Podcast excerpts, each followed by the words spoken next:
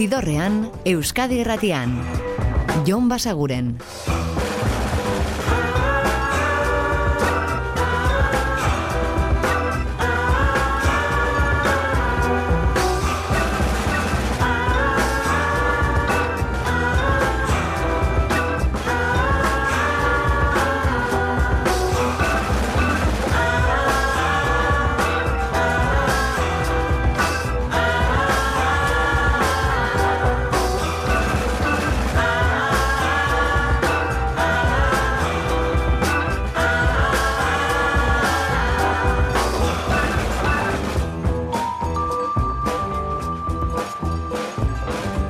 Gabon eta ongi etorri zidorrean zaudete. Prest beste bain ere bidestu eta musikatu hauetan barneratzeko badakizue gonbidatuta zaudetela eta soinu banda gure eskuz dezakezuela. Eta gaurkoan kontzertu baten aipamenarekin hasiko gara.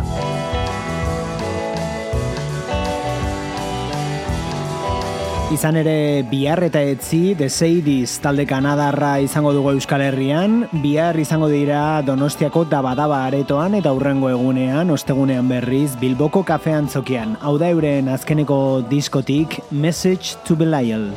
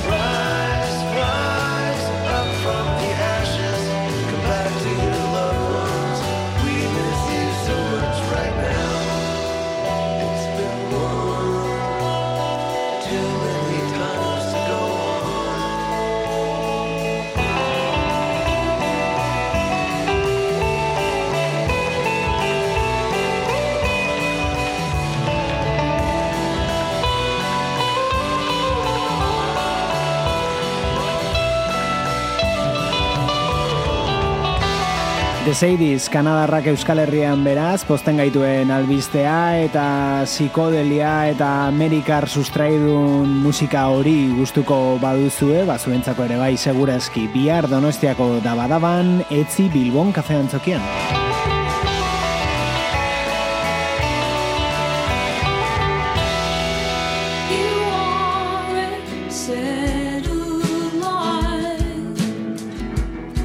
Eta amerikana horretan murgilduta jarraituko dugu Courtney Maria Andrewsen kantu berri honekin Satellite.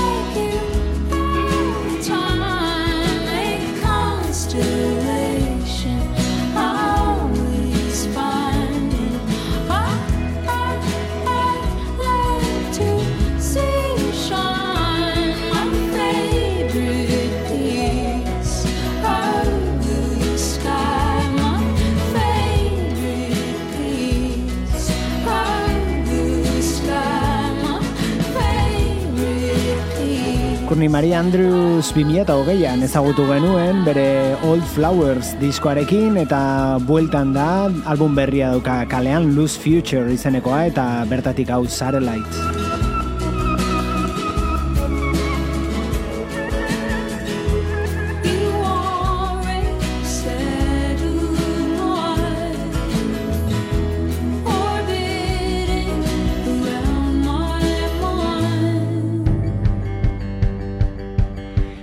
Ipar Ameriketako amerikana estilo horrekin jarraituko dugu, hau da Orville Peck.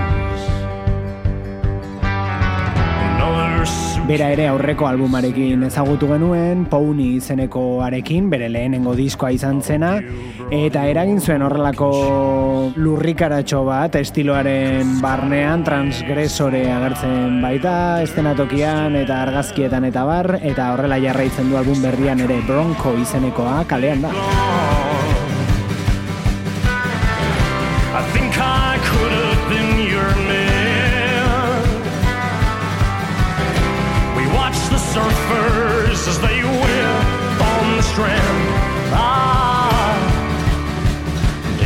Daytona Sand.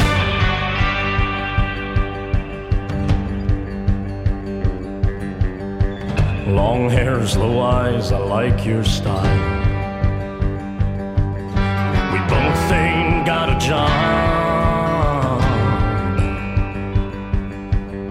I haven't seen my band in a while. At least nothing seems to last that long.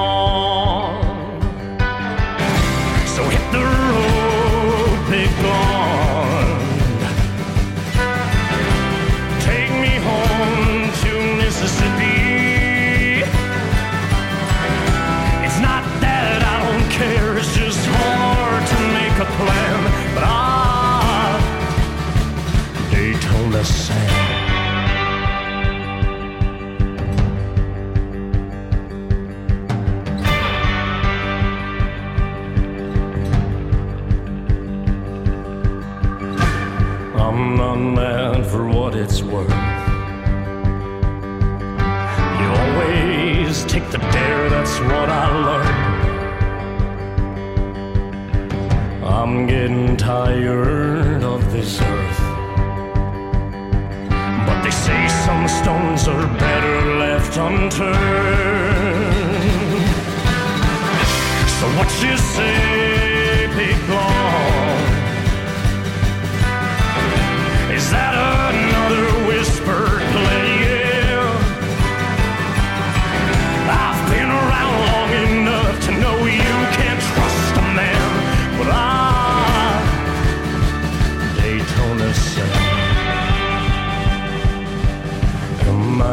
M-I-S-S-I, S-S-I, P-P-I M-I-S-S-I, S-S-I, P-P-I Daytona Zen dizeneko honekin irekitzen da Orville Pecken disko berria Bronco jada kalean dena. Nola uste duzu izan adula Nire beldurra Eta ugariren zuzeneko diskoa da, hau ere kalean dena, memoriarena kantua. Minez, eltzen az diren pozak. Nire sutarako egurrak Agurrak eta laztanak Goxoagoak dia Memoriaren apurrak Udazkenean orbela eta neguan ezkurra Aspaldi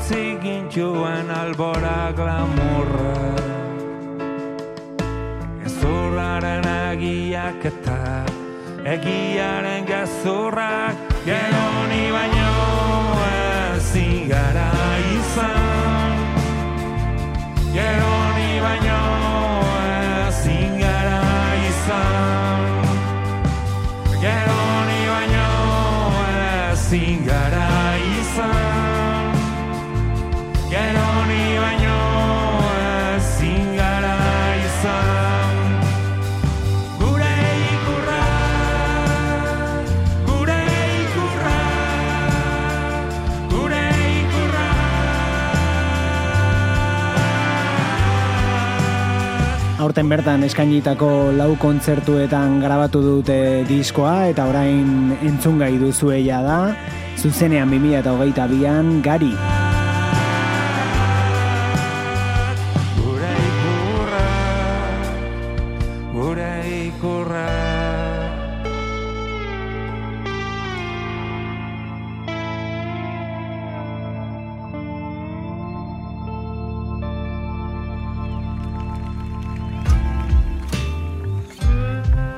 Eta estatu batuetara itzuliko gara McDuffiren musika ditzeko. McDuffie da bere benetako izena, baina izen artistiko txat Hand Habits aukeratu du.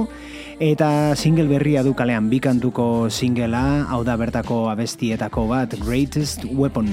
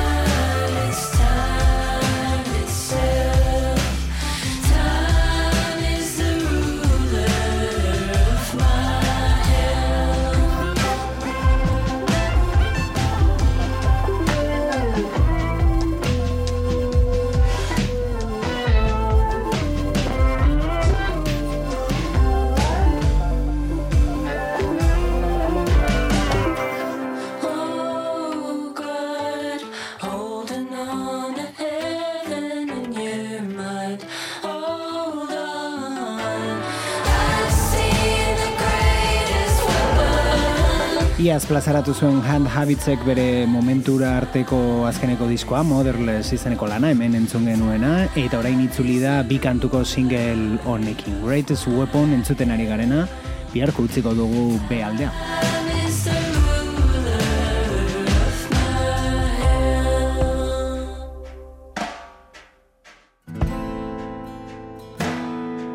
Eta nobedade gehiago, orain honetan Euskal Herritik, Fantasia albumarekin itzuli baita Einaute Lorrieta. Hemen dago ginen guztia. Hemen da orain garen ondarra. Tamildegi hontan abain dijoa oraina Beste leku baten behar genuke. Beste garai batean bada. Baina mildegi hortan Itxuan noa zugana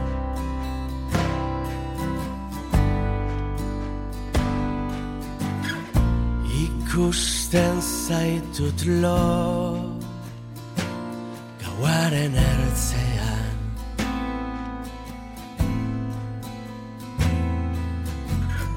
Ta ezerk ez dirudi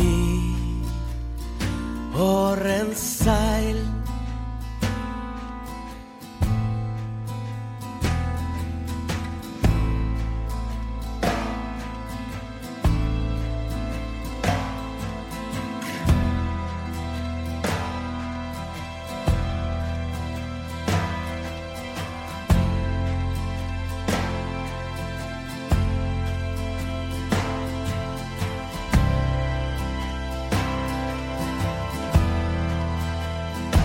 Eskutik helduta naramazu Iritsiko ez naizen sasoietarantz Baina mildegi hortan Txua noa zugana Zugana Ikusten zaituto Argi aurratzean.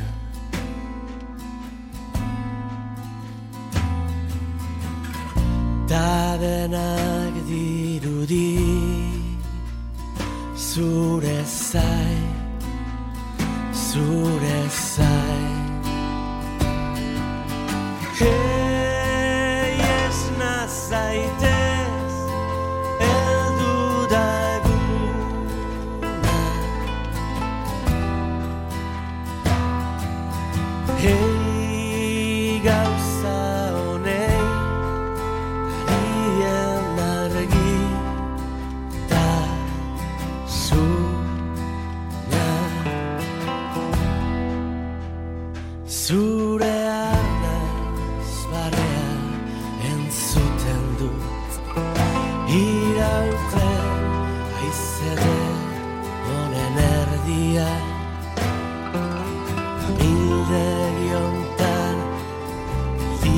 Ligaitz dator geroa.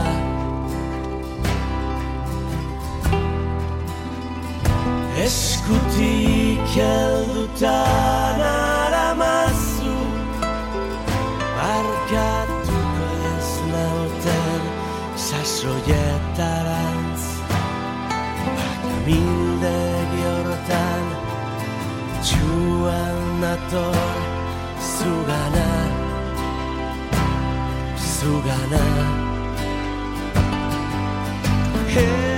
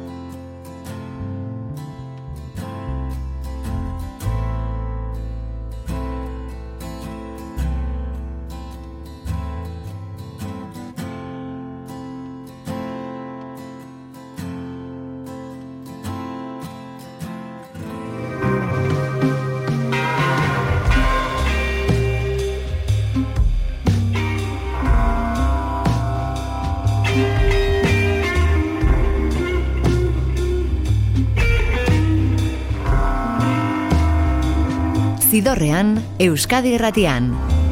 Jon Basaguren.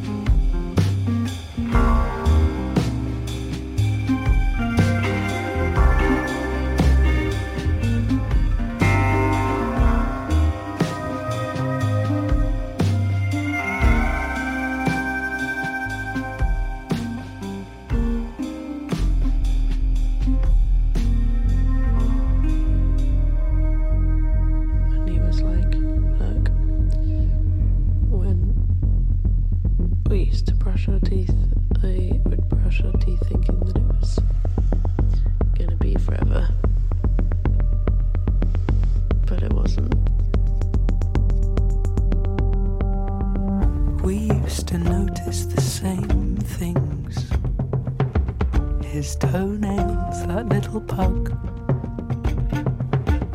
But that changed, you couldn't see the grave we dug. You didn't seem to notice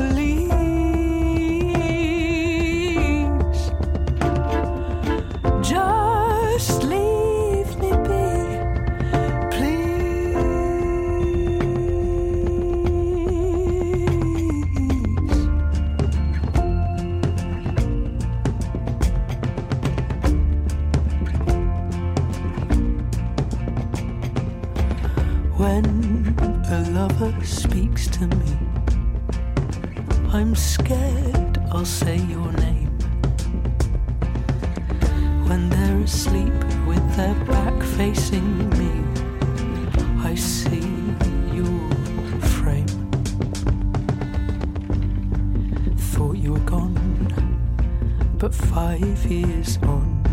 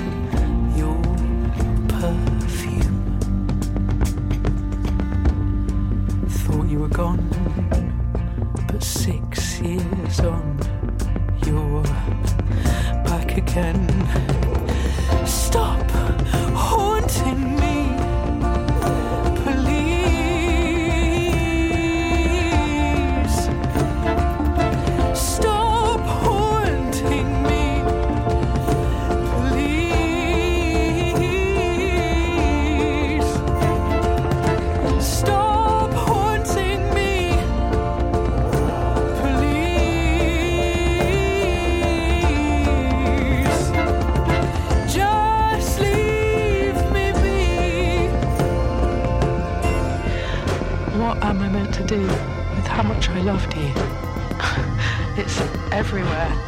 It's like under my nails. And it's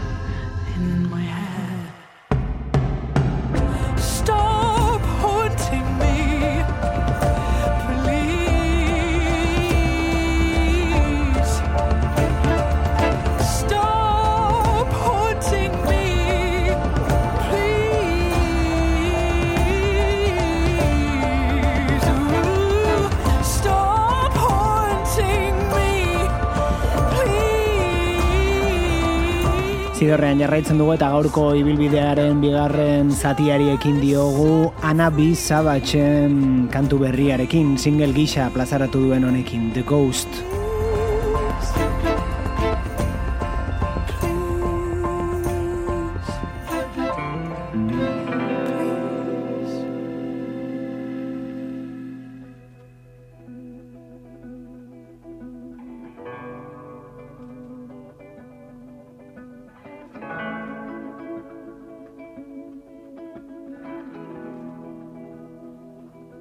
Eta hitz egin dizuegu azken aldian beraien inguruan, Hermanos Gutierrez suitzarrak dira, musika instrumentala jorratzen dutela jakingo duzu ella da, gitarretan oinarrituta, eta disko berria dutela ere bai. Easy Sound zigiluak plazaratu die, Dan Auerbach, The Black Keys taldeko kideak gidatzen duen zigiluak, eta hori aditzera hoaz. El bueno y el malo kantu honek ematen dio izena album berriari.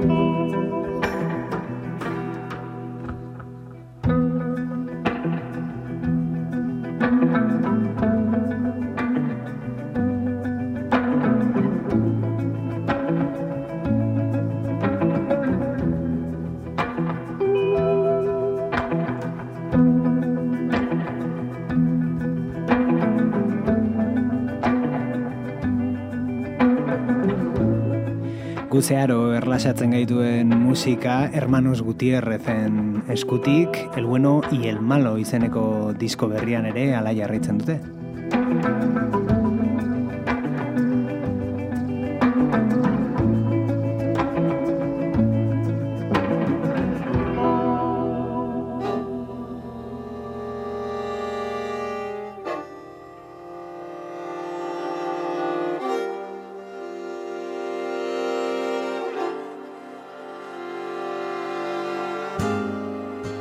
Andrew Bird orain hau da I felt a funeral in my brain.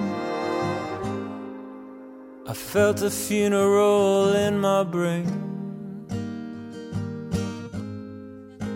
And mourners to and fro.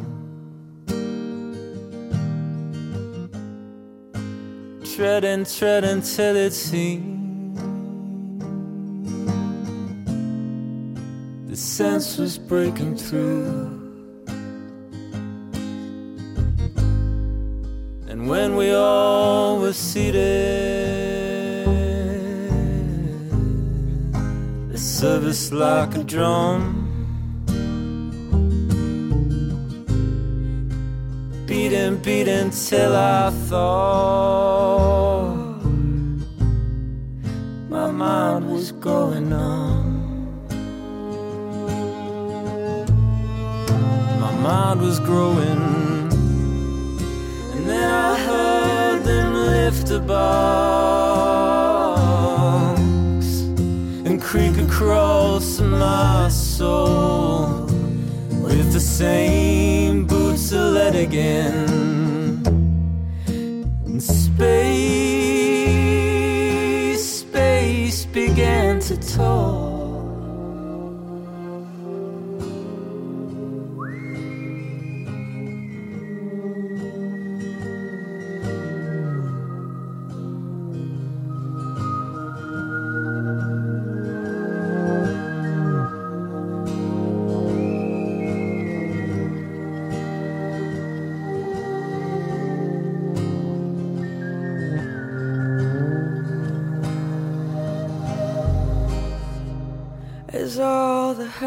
Were about, and being but an ear, and I in silence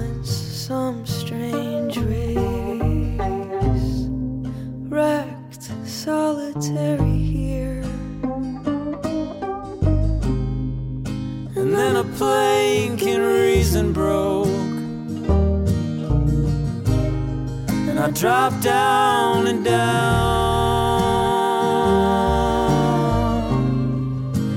and hit a world at every plunge and finish knowing then. And finish knowing. And then I heard Duela aste pare bat plazaratu zuen Andrew Birdek kantu berri hau eta bertan Phoebe Bridgersen kolaborazioa dauka hotxetan I felt a funeral in my brain. Space, space began to.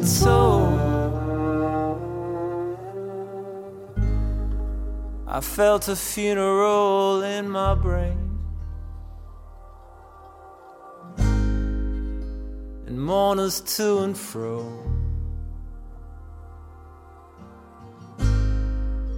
Treading, treading till it seemed.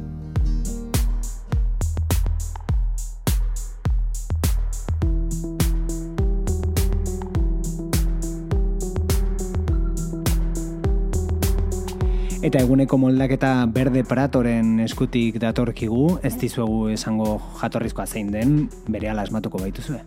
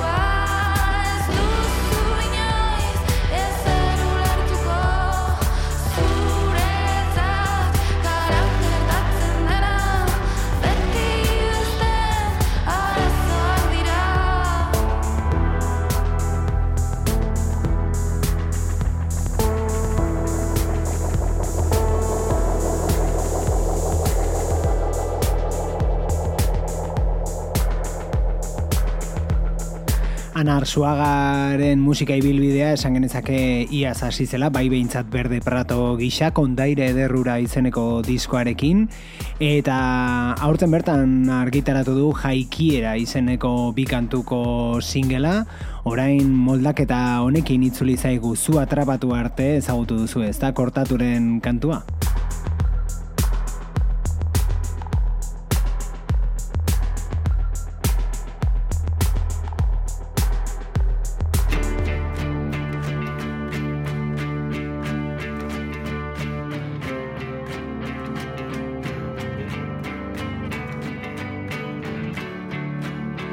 Beste bisita bat The Big Moon talde ingelesaren Here is Everything disko berriari, hau da Two Lines.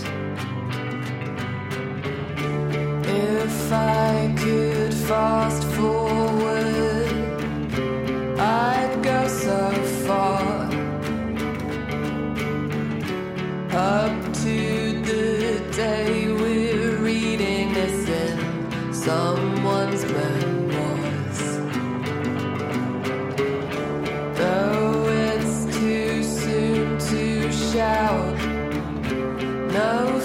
fanfare yet.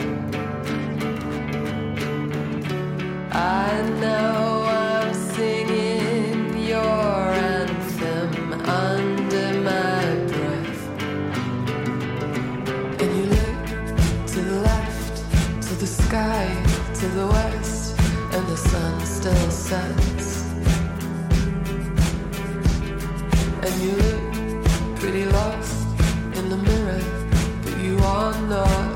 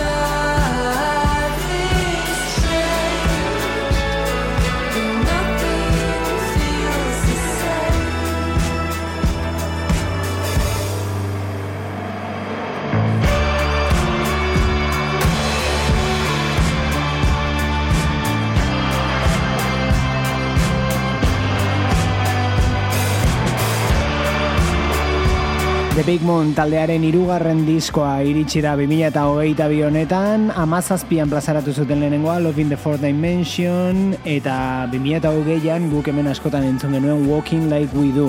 Ba, bueno, bueltan dira, Here is Everything hemen da, eta jarraitzen dute indie rock kalitate askodun hori egiten. Bertatik hartu duguna gaurkoan, Two Lines zain zuzen ere diskoa irekitzen duena.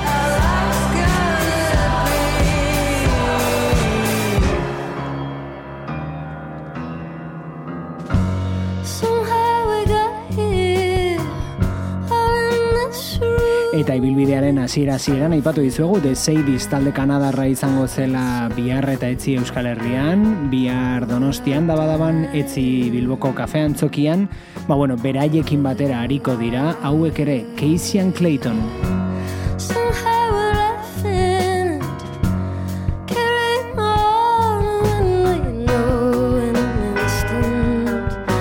we're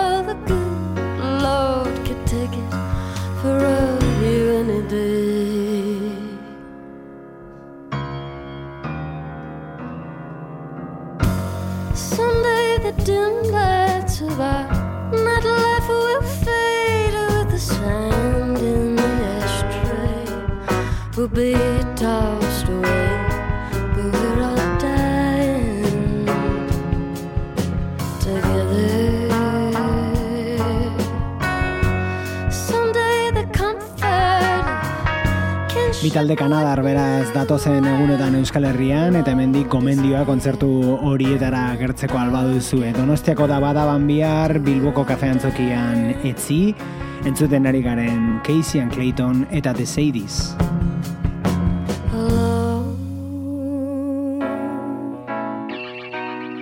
Eta Australiara orain dantza egitea gorroto dutela esatera baita tozkigu King Gizzard and the Lizard Wizard.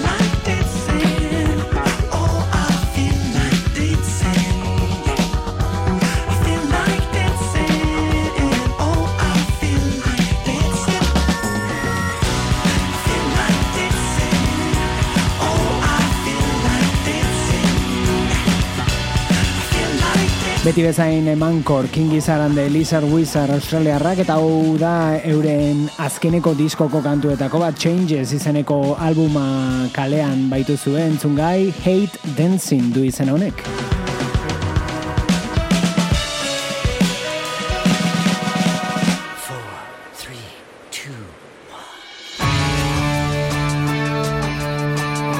Eta kolaborazio batekin utzeko zaituztegu gaurkoan, hemen adituko baituzue Willie Nile eta berarekin batera Steve Earle. The sun's going down, and it's all on the line. Wake up, America. Kantua Willie Nileen single berriena da Wake Up America. You used to be great. What happened to Gu you? bihar ere hemen izango gaituzue. Esna, esna, zuei musika jartzeko pres. Gaueko amarrak inguruan Euskadi Irratiko zidorrean. Eta ordura arte betikoa, oso ondo izan, eta musika asko entzun. Agur!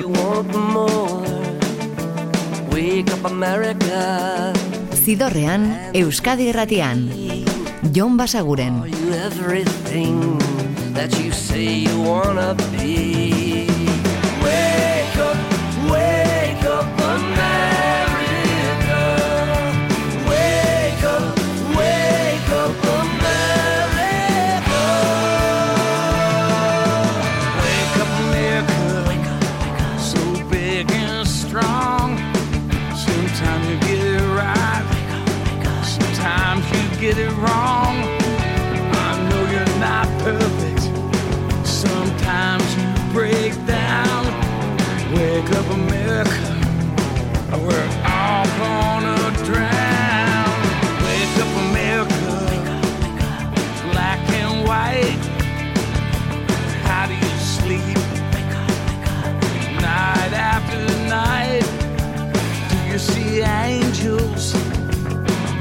Talk to God?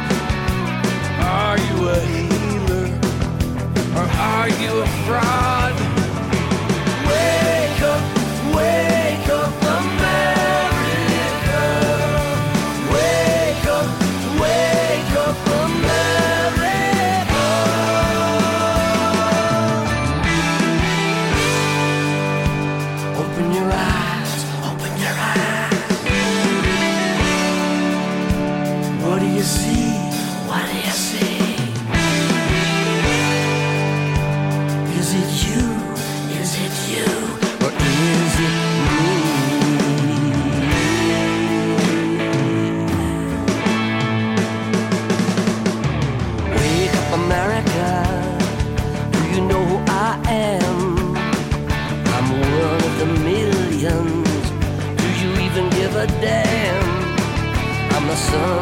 immigrants. I'm a daughter of slaves.